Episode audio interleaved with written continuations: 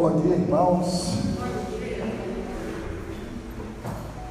Que a graça e a paz do nosso Senhor Jesus Cristo preencha totalmente o seu coração neste dia, nesta manhã, que você aprenda a viver pela graça do nosso Deus. Igreja Batista Peniel, uma igreja que cuida do amor de Jesus. Essa é a nossa tônica como igreja.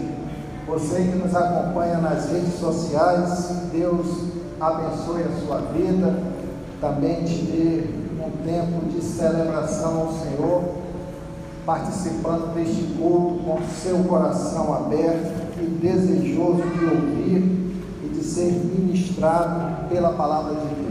Amém? Traga aqui um pedido de oração da irmã Sonágila em face da enfermidade que acometeu a mãe dela nesta noite e que os irmãos estejam colocando em oração, pedindo a Deus a intervenção sobre essa enfermidade e a recuperação em breves dias. Amém?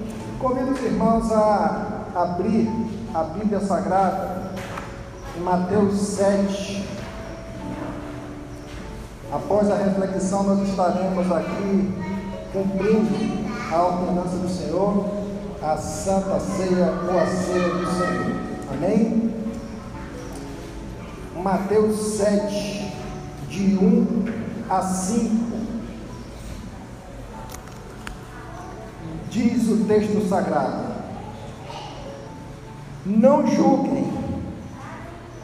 para que vocês não sejam julgados. Pois com o critério que vocês julgarem, vocês serão julgados. E com a medida com que vocês tiverem medido, vocês também serão medidos.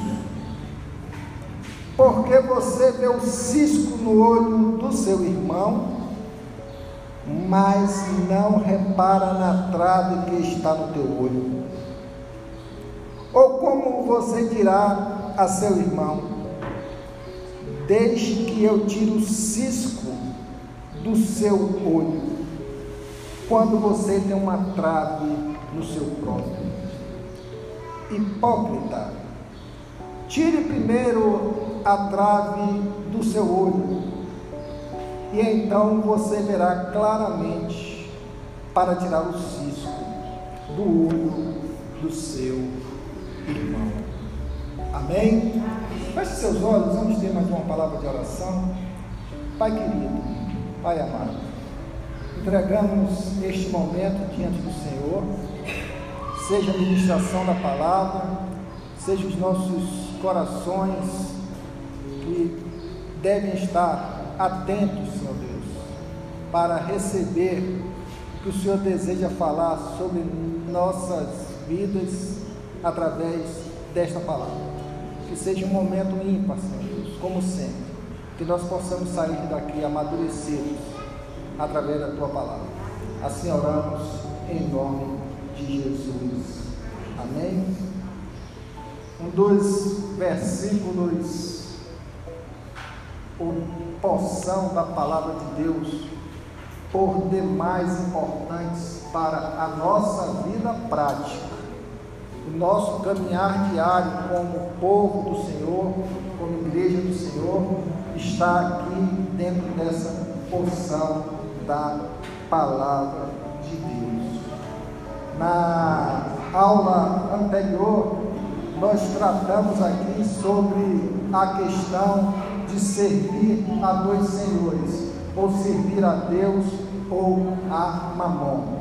Presta bem atenção para que você possa ser abençoado. Se você não dedicar atenção que o Senhor ministra, certamente será uma palavra que Satanás roubará do momento que está sendo ministrada até chegar aos seus ouvidos. Ela totalmente se perderá. E a palavra perdida não gera transformação na nossa vida. Jesus, ele, dentro desse texto de Mateus 7, de 1 a 5, ele está nos trazendo orientações em relação à nossa vida prática, à nossa vida comportamental, como cidadão dos céus, como cidadão dos céus que andam neste mundo, cidadãos do céu que se relacionam com pessoas do mundo, no sentido de que nós vivemos nesse mundo, mas não somos do mundo, como também vivemos como igreja do Senhor. E nessa condição, o Senhor, Ele nos traz várias orientações. Nós somos chamados por Deus para que a gente cresça e dentro desse processo de crescimento, presta bem atenção, a gente aprenda a julgar situações, a gente aprenda a julgar pessoas. O grande problema é que nós não somos bons ainda em julgarmos situações e julgarmos pessoas. Via de regra, as nossas posturas, elas são deveras prejudiciais, seja para as nossas vidas, seja também para a vida daquele o qual nós levantamos a nossa voz para julgar. Quero abrir um parêntese aqui se você tiver alguma dúvida ou queira acrescentar alguma coisa a esta aula, nós estamos na EBD, simplesmente levante a mão e que a palavra será concedida para que você apresente as suas considerações. Vamos ver o que é que fala a tradição judaica em relação ao julgar. Ele diz: não julgueis o teu semelhante, enquanto não tiveres na posição dele. Não julgue o teu semelhante, enquanto você não se colocar na posição dele. Outro pensamento da tradição judaica diz: quando julgardes alguém, inclina a balança em seu favor. Quando julgardes alguém, inclina a balança em seu favor, ou seja, em favor daquele que está sendo objeto do nosso julgamento. O Senhor, Ele nos traz, dentro desse contexto de Mateus 7, uma advertência a primeira delas é em relação a nós não praticarmos a nossa justiça própria. Via de regra, quando nós levantamos a nossa voz para julgarmos alguma situação, nós estamos realizando a nossa justiça própria. E a justiça do homem ela é totalmente contrária à justiça de Deus, aos parâmetros de Deus. Via de regra, nós não julgamos com os parâmetros de Deus. E isso não é um conselho, irmãos, para que a gente não tome posição. Nós devemos tomar posição em tudo. Desde quando nós estivermos preparados para tomarmos posição ou posições de julgarmos situações. Nós devemos estar preparados. Quando o Senhor nos orienta, não julgueis para não ser julgados, Ele não está dizendo aqui, dentro de todo esse contexto, que nós não devemos julgar.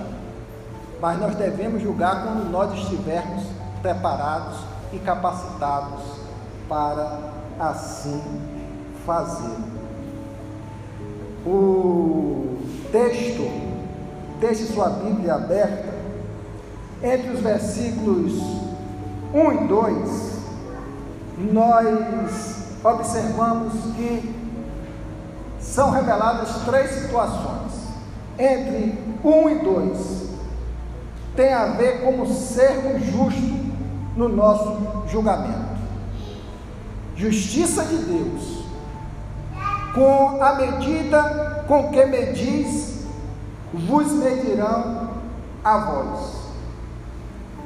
Primeira orientação: de, devemos ser justos em nossos julgamentos. O segundo, que está entre os versículos 3 e 4, tem a ver com o auto-julgamento. Antes de você julgar alguém, faça a autoavaliação de sua vida. O que geralmente nós não fazemos.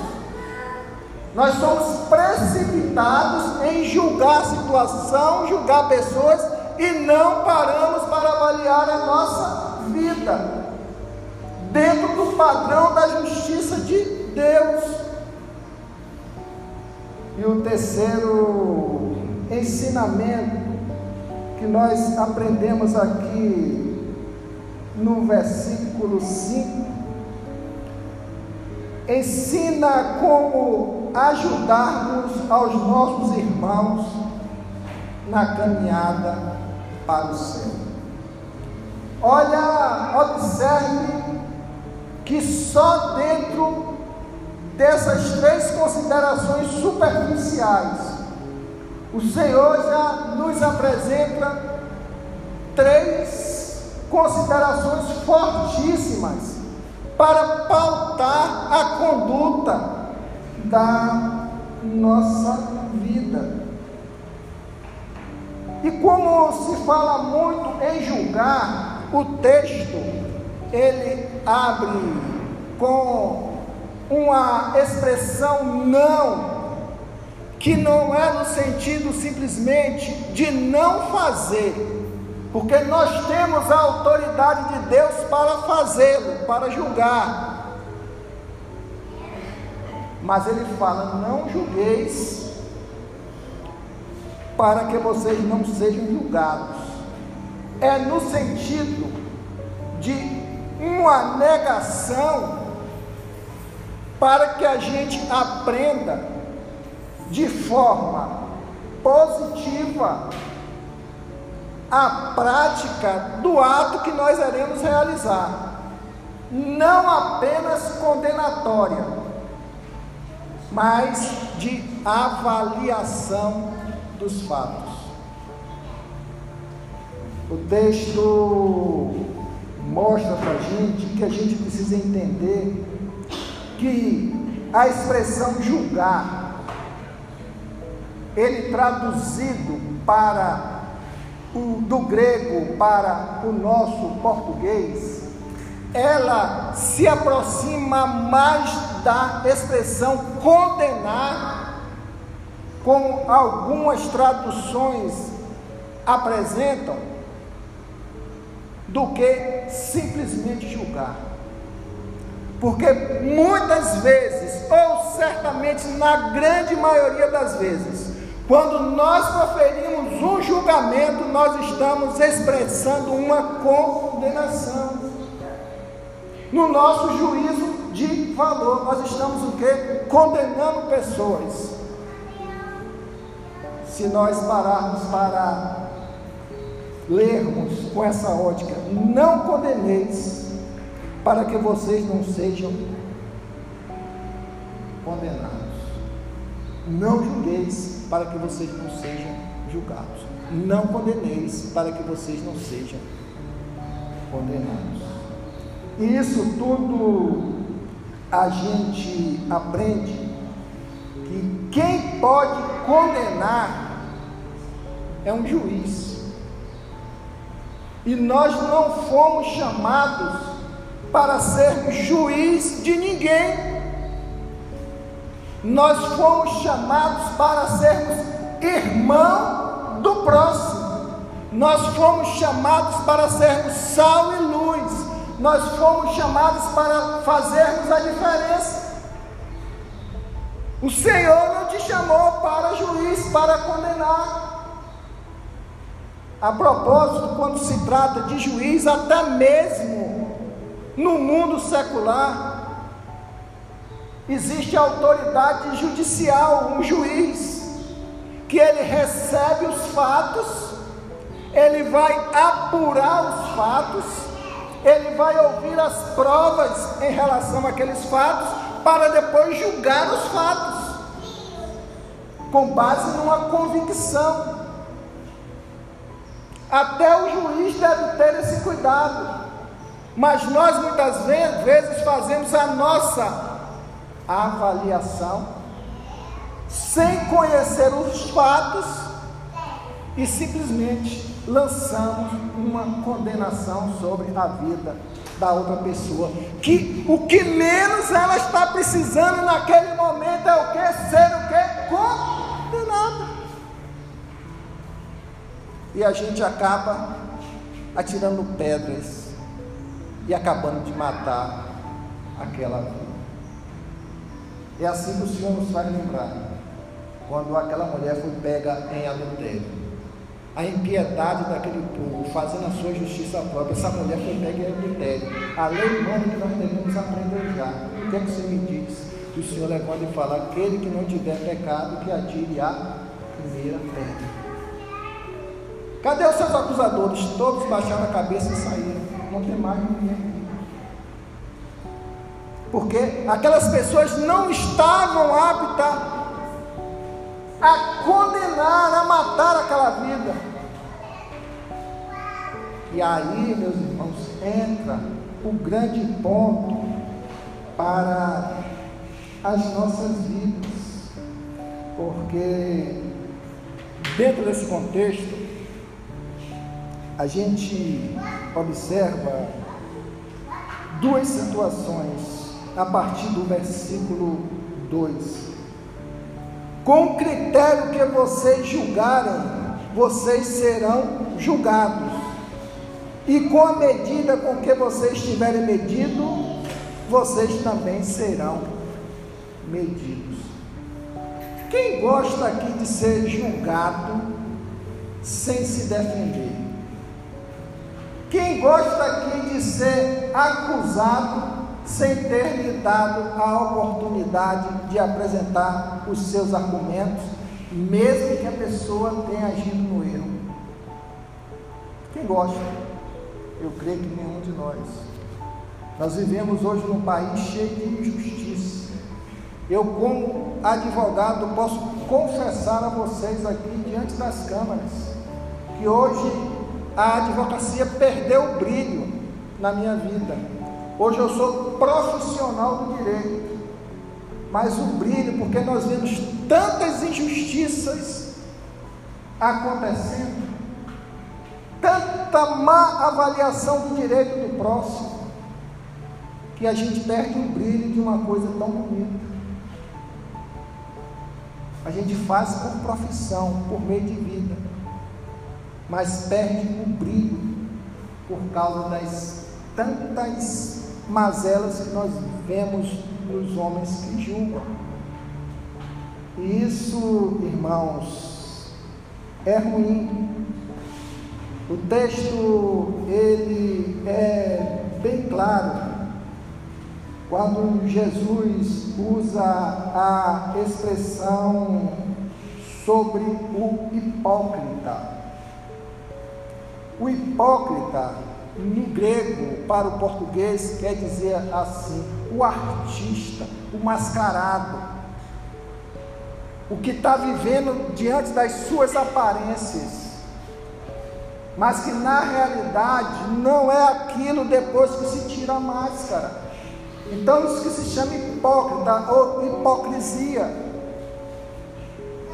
O Senhor ele nos traz uma, uma ilustração quando ele diz: é, Porque você vê o cisco ou o arqueiro em algumas traduções no olho do seu irmão, mas repara na trave, mas não repara na trave que está no seu próprio olho. Quero fazer uma pergunta para vocês aqui.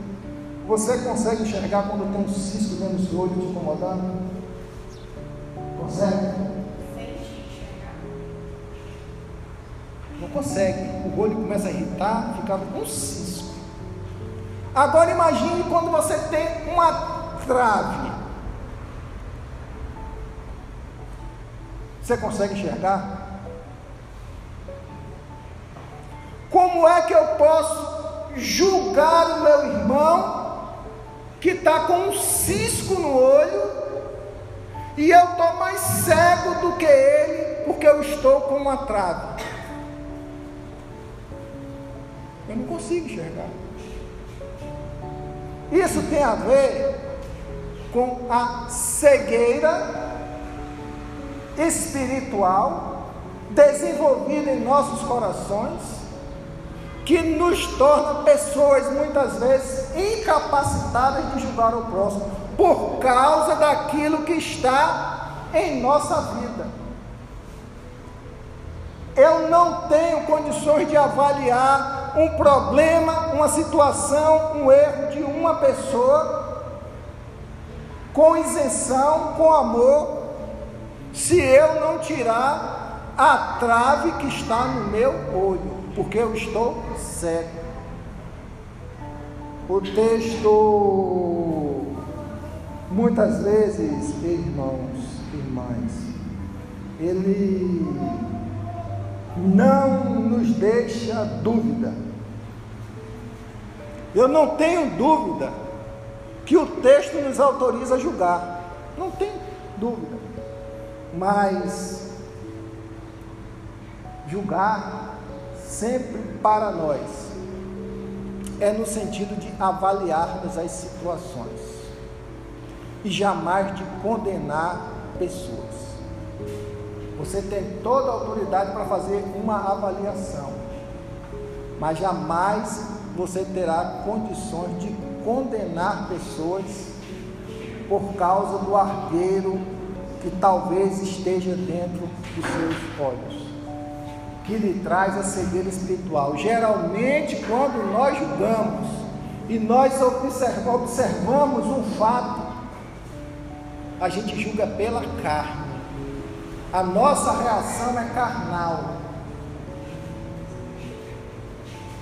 O negócio é tão sério nessas reações nossas que você já se pegou ou já pegou alguém julgando o próprio Deus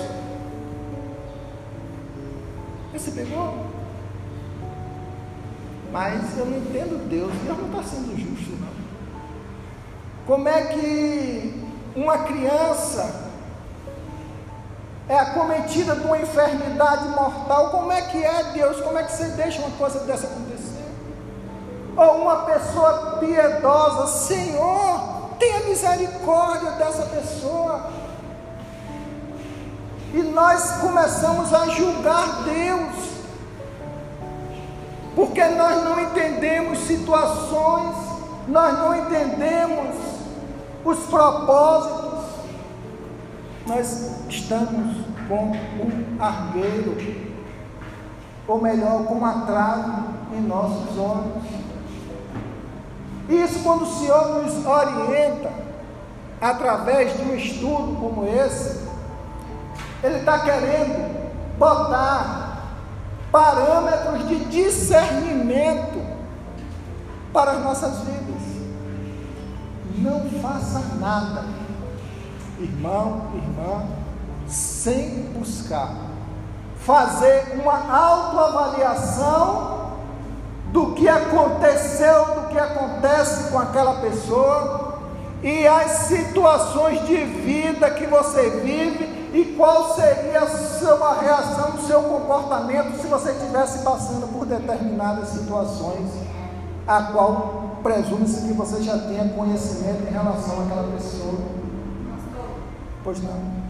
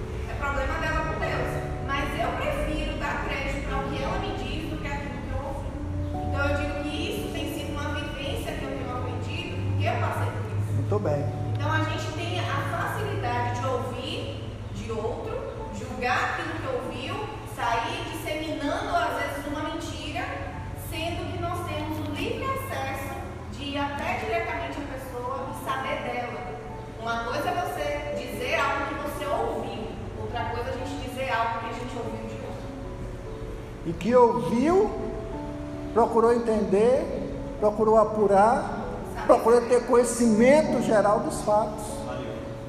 Para que a gente possa o quê? avaliar uma situação. E às vezes só entende que é isso quem passa por Por isso. isso. Porque é muito fácil eu nunca ter sido julgada e sair julgando.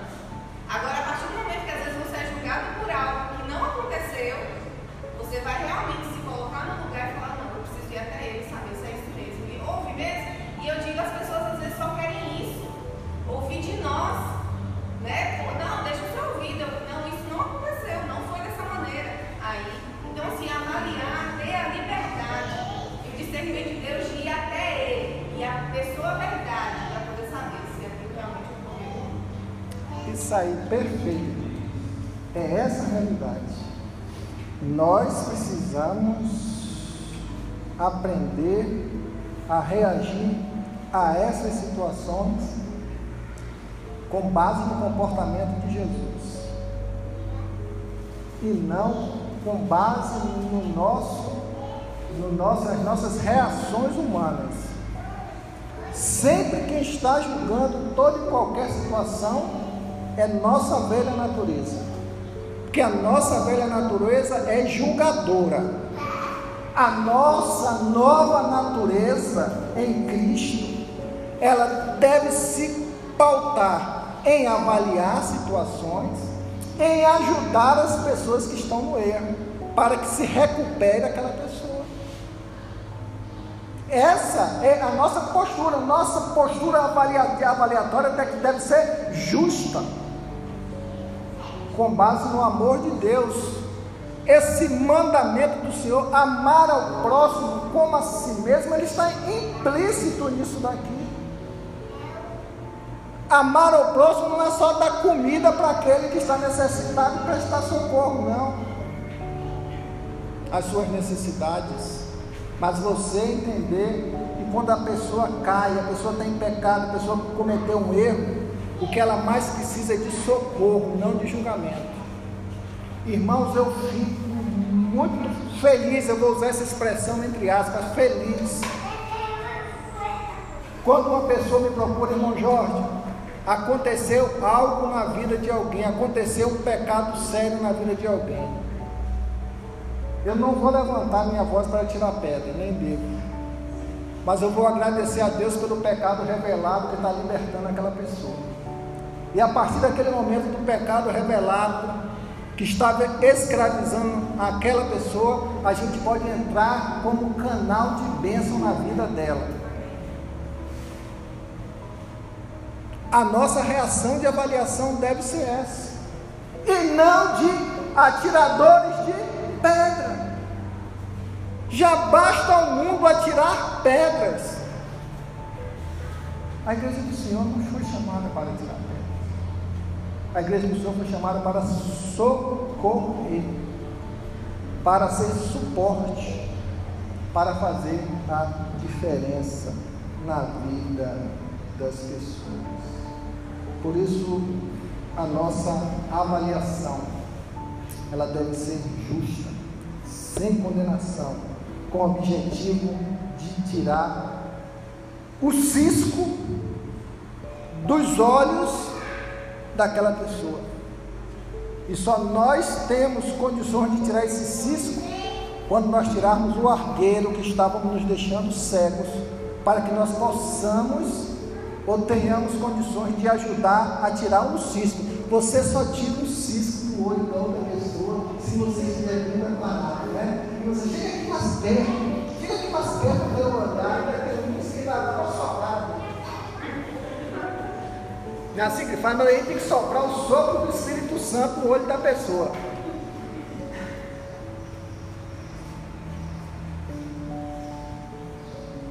Isso que nós fazer sim, né? Mas o negócio é sério. Jesus está sempre nos orientando a julgar corretamente. Por favor, coloca no data show João 7,24. Olha o que ele diz. Não julgueis pela aparência, mas julgai segundo o reto juízo. Nossa ação de julgar é avaliatória. Não avaliem apenas pela aparência, mas façam avaliações justas. Justa com base em quê? Na justiça de Deus. Ele não está dizendo para que nós não julguemos, nós não avaliemos situações, mas assim o fazemos, nós devemos fazer o que? De forma justa. Mateus 18, 15. O que é que diz? Ora, se teu irmão pecar, via de regra, isso que acontece, vai e repreende-o entre ti e ele.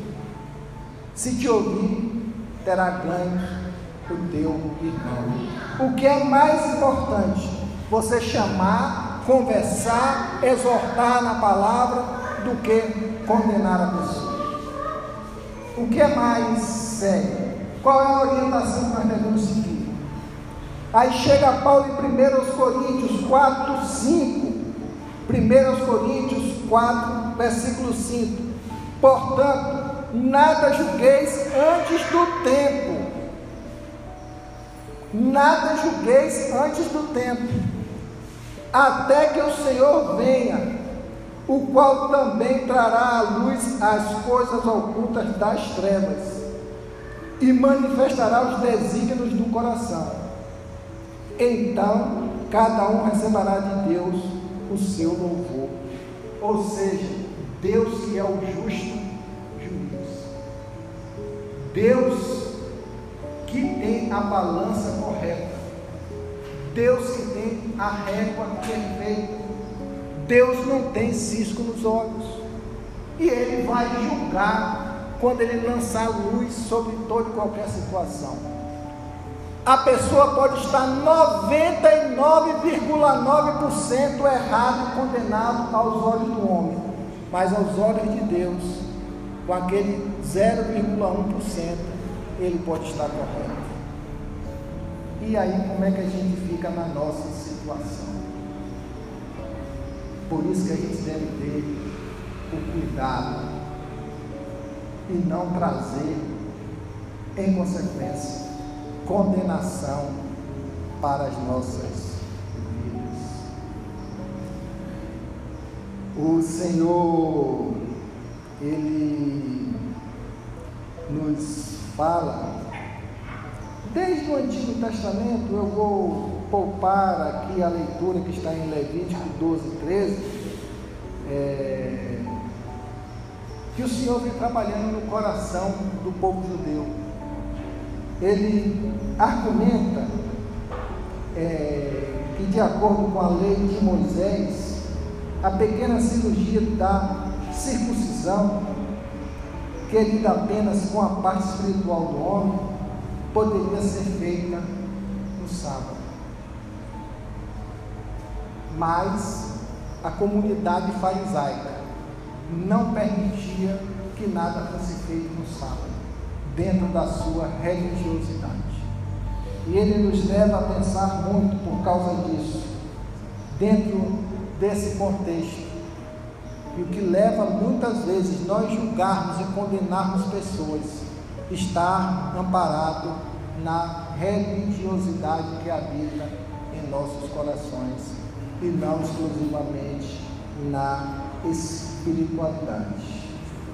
Deus diz na palavra registrada em João 3,17: a lei de Deus não busca condenar, mas salvar o homem. A nossa postura é ouvir e ajudar pessoas, debaixo da palavra dele, a consertar as suas veredas, a consertar o seu caminhar diante do Senhor. João 3,17 diz: Porque Deus enviou o seu Filho ao mundo, não para condenar o mundo, não para condenar o mundo, mas para que o mundo fosse o que? Salvo por ele. Essa a nossa postura, ela deve ser bem conduzida, irmãos, por nossas vidas. Porque o propósito de Deus, quando nos leva ou nos traz a Sua palavra, é que nós temos o ministério da reconciliação. Nós temos o ministério de levar pessoas à restauração da sua vida, do seu relacionamento com Deus e com o próximo. Como eu vou restaurar vidas se eu levanto a minha voz para acusar? Se eu levanto a minha voz para condenar? Se eu levanto a minha voz, porque quando nós julgamos, no nosso coração, via de regra, aquele condenado está excluído do nosso meio. Nosso coração afasta. E essa não é a postura que o Senhor quer. E certamente isso acontece. Talvez você, eu, na nossa história de vida, nós julgamos pessoas nós não avaliamos os porquês da história de vida de cada pessoa. Nós não consideramos os defeitos que estão no coração de cada pessoa.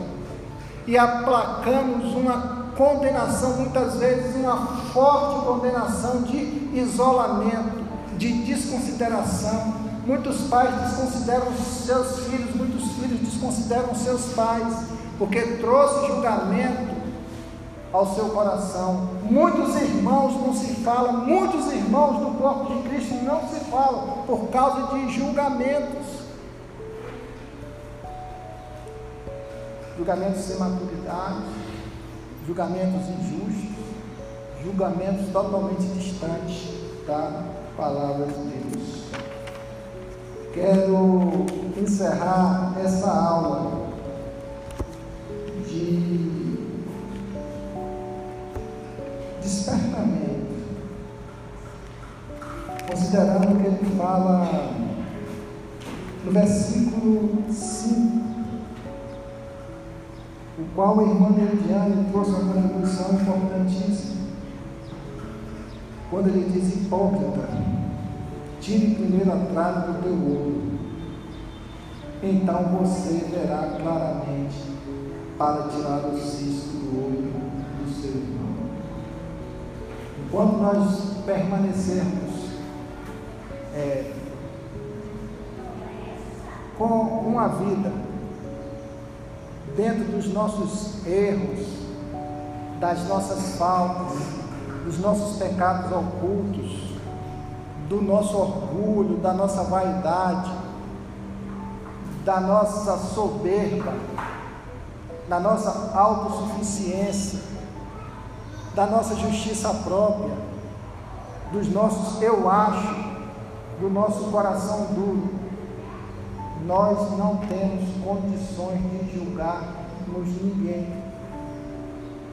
Por isso, a grande recomendação do Senhor para as nossas vidas é que nós precisamos, irmãos, antes de julgar, conhecer os frutos que a pessoa dá. ou já deu. Nós atiramos uma pedra muito forte ou várias pedras sobre a vida da pessoa naquele momento, mas nós esquecemos da história de vida daquela pessoa. Se eu, como pastor aqui, por um tropeço na vida, cair, o que vai acontecer são pedras sobre pedras sobre minha vida. E eu poderia estar usando aqui o exemplo de cada um.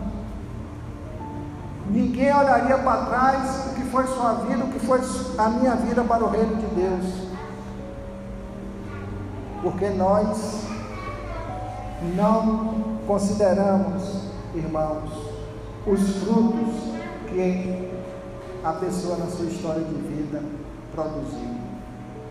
Por isso, nós devemos ter muito cuidado quando nós levantarmos a nossa voz para julgar alguém. Tem uma ilustração muito importante eu quero finalizar essa reflexão para nós entrarmos na ceia do Senhor. Não sei se você já viu falar nas três peneiras. Alguém já viu falar aqui nas três peneiras? O que é que diz essas três peneiras? Que é uma observação de Sócrates mas que nos leva a tirar lições e ela não está fora dos parâmetros da palavra de Deus, a qual nós podemos usar como ilustração. Um rapaz procurou Sócrates e lhe disse que precisava contar algo de alguém. Já é um julgamento. Sócrates ergueu os olhos do livro que estava lendo e perguntou: O que você vai me contar já passou pelas três peneiras? Três peneiras? indagou o jovem rapaz. Sim, a primeira é a peneira da verdade. O que você quer me contar dos outros é um fato?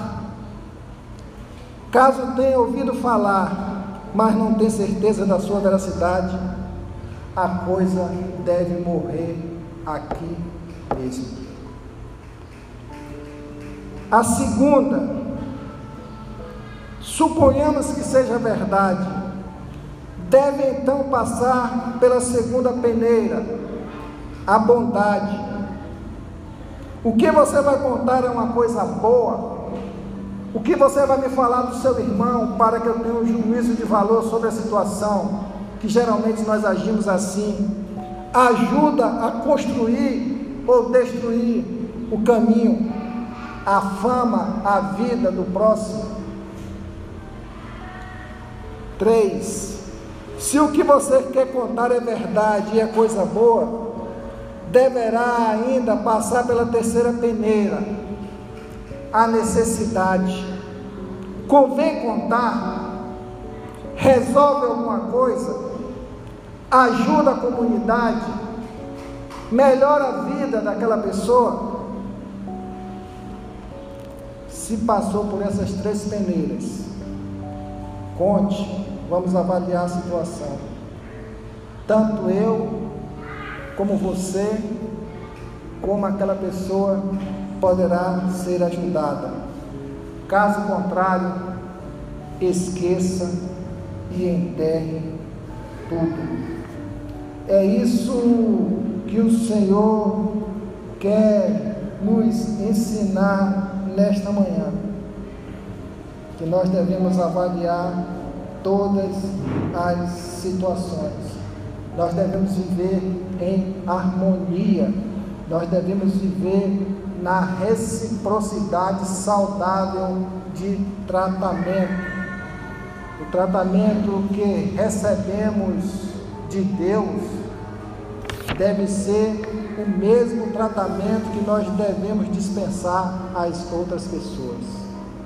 Quando nós não dispensamos o mesmo tratamento como pecadores que recebemos de Deus às outras pessoas e a acusamos e a condenamos e jogamos pedras, pode perceber que nós estaremos levando condenação sobre as nossas vidas.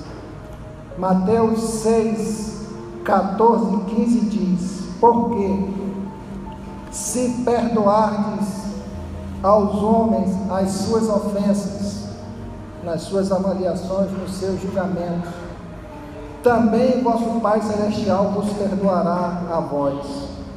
Se, porém, não perdoardes aos homens, tampouco vosso Pai perdoará as vossas ofensas. Nunca se esqueça que a palavra de Deus é absoluta, ela não é condicional, não é um texto que está perdido aqui. Se o Senhor diz que nós vamos prestar conta dos nossos atos, das nossas ações, nós vamos prestar conta. O Evangelho da Graça é um Evangelho salvador, é um Evangelho de perdão. Mas o Senhor também declara aqui que nós seremos julgados por nossas ações. Portanto, Romanos 14, 13: deixemos de julgar uns aos outros, em vez disso, façamos o propósito de não pôr pedra de tropeço ou obstáculo no caminho do irmão.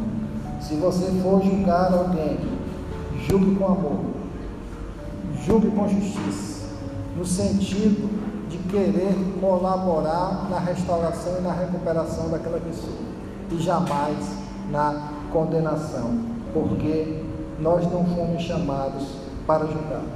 O nosso julgamento será sempre irrelevante. Entendam isso. Por mais que você julgue pessoas, o seu julgamento vai ser irrelevante em relação ao juízo de Deus, porque só Deus tem o poder de julgar. Então se policie, nos policiemos, cuidemos da nossa vida espiritual, para que nós possamos estar sempre sem trava nos nossos olhos, para ajudarmos a tirar o cisco que se encontra no olho do nosso próximo. Amém? Que Deus assim nos abençoe. Eu quero pedir a algum irmão sentir o desejo no coração que se coloque em pé e ore a Deus agradecendo pelo estudo dessa manhã.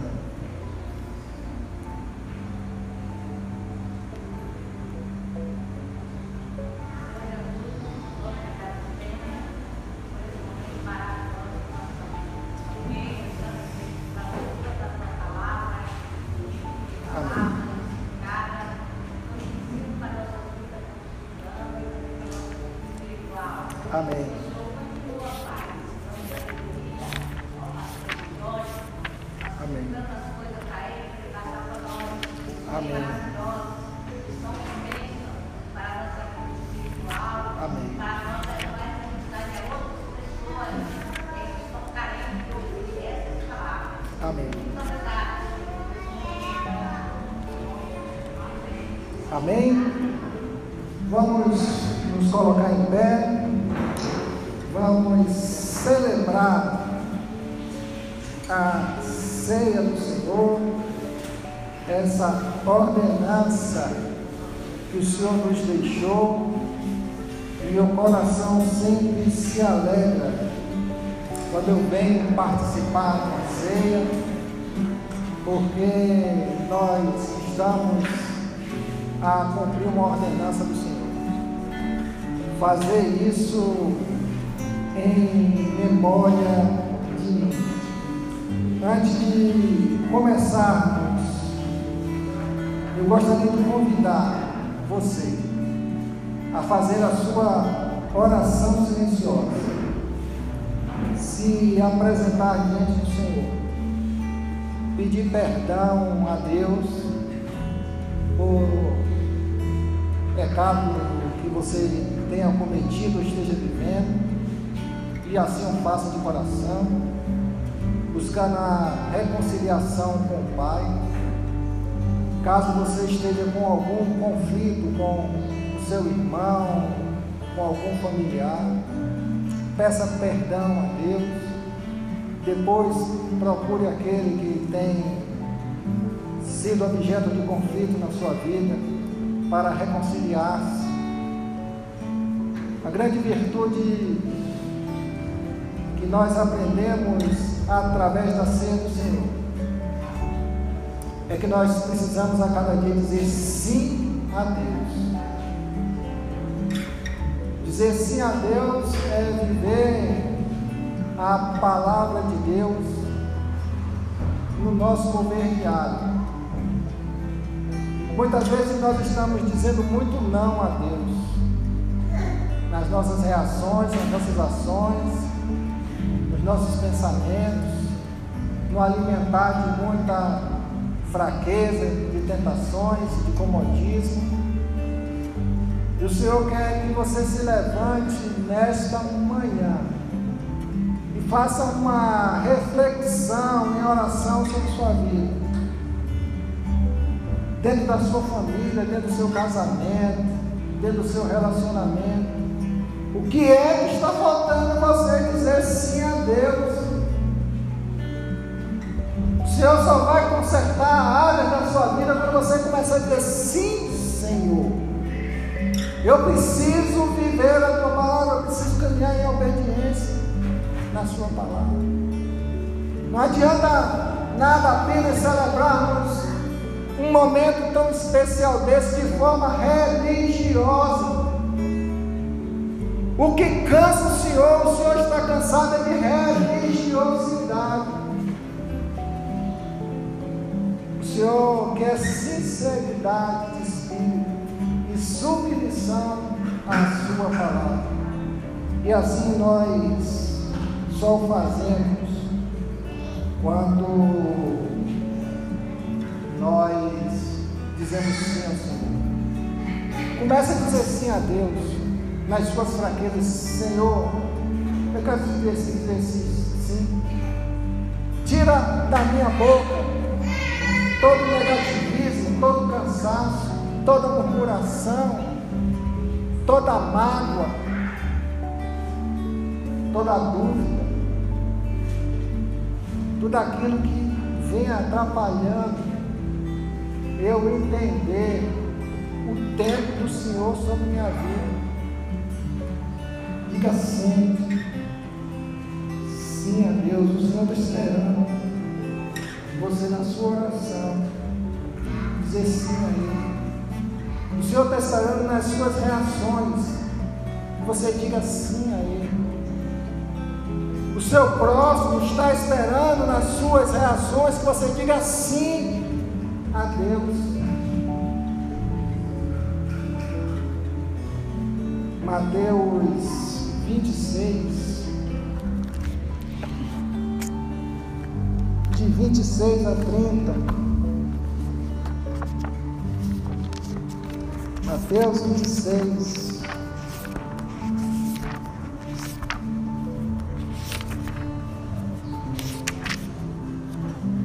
Diz: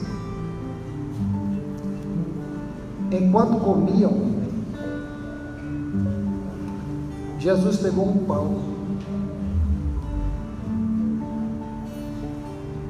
e, abençoando, o partiu deu aos discípulos, dizendo: Tomem, comam, isto é meu corpo. A seguir, Jesus pegou um cálice tendo dado graças, deu aos seus discípulos, dizendo: Bebam todos dele, porque isso é o meu sangue, o sangue da aliança, derramado em favor de muitos, para a remissão de pecados. E digo a vocês que, desta hora em diante, nunca mais beberei deste fruto da videira, até aquele dia em que beberei com vocês o vinho novo, no reino do meu Pai. E tendo cantado o hino, saíram para o monte das oliveiras. Vamos cantar um hino de adoração ao Senhor, louvando e exaltando o teu santo nome.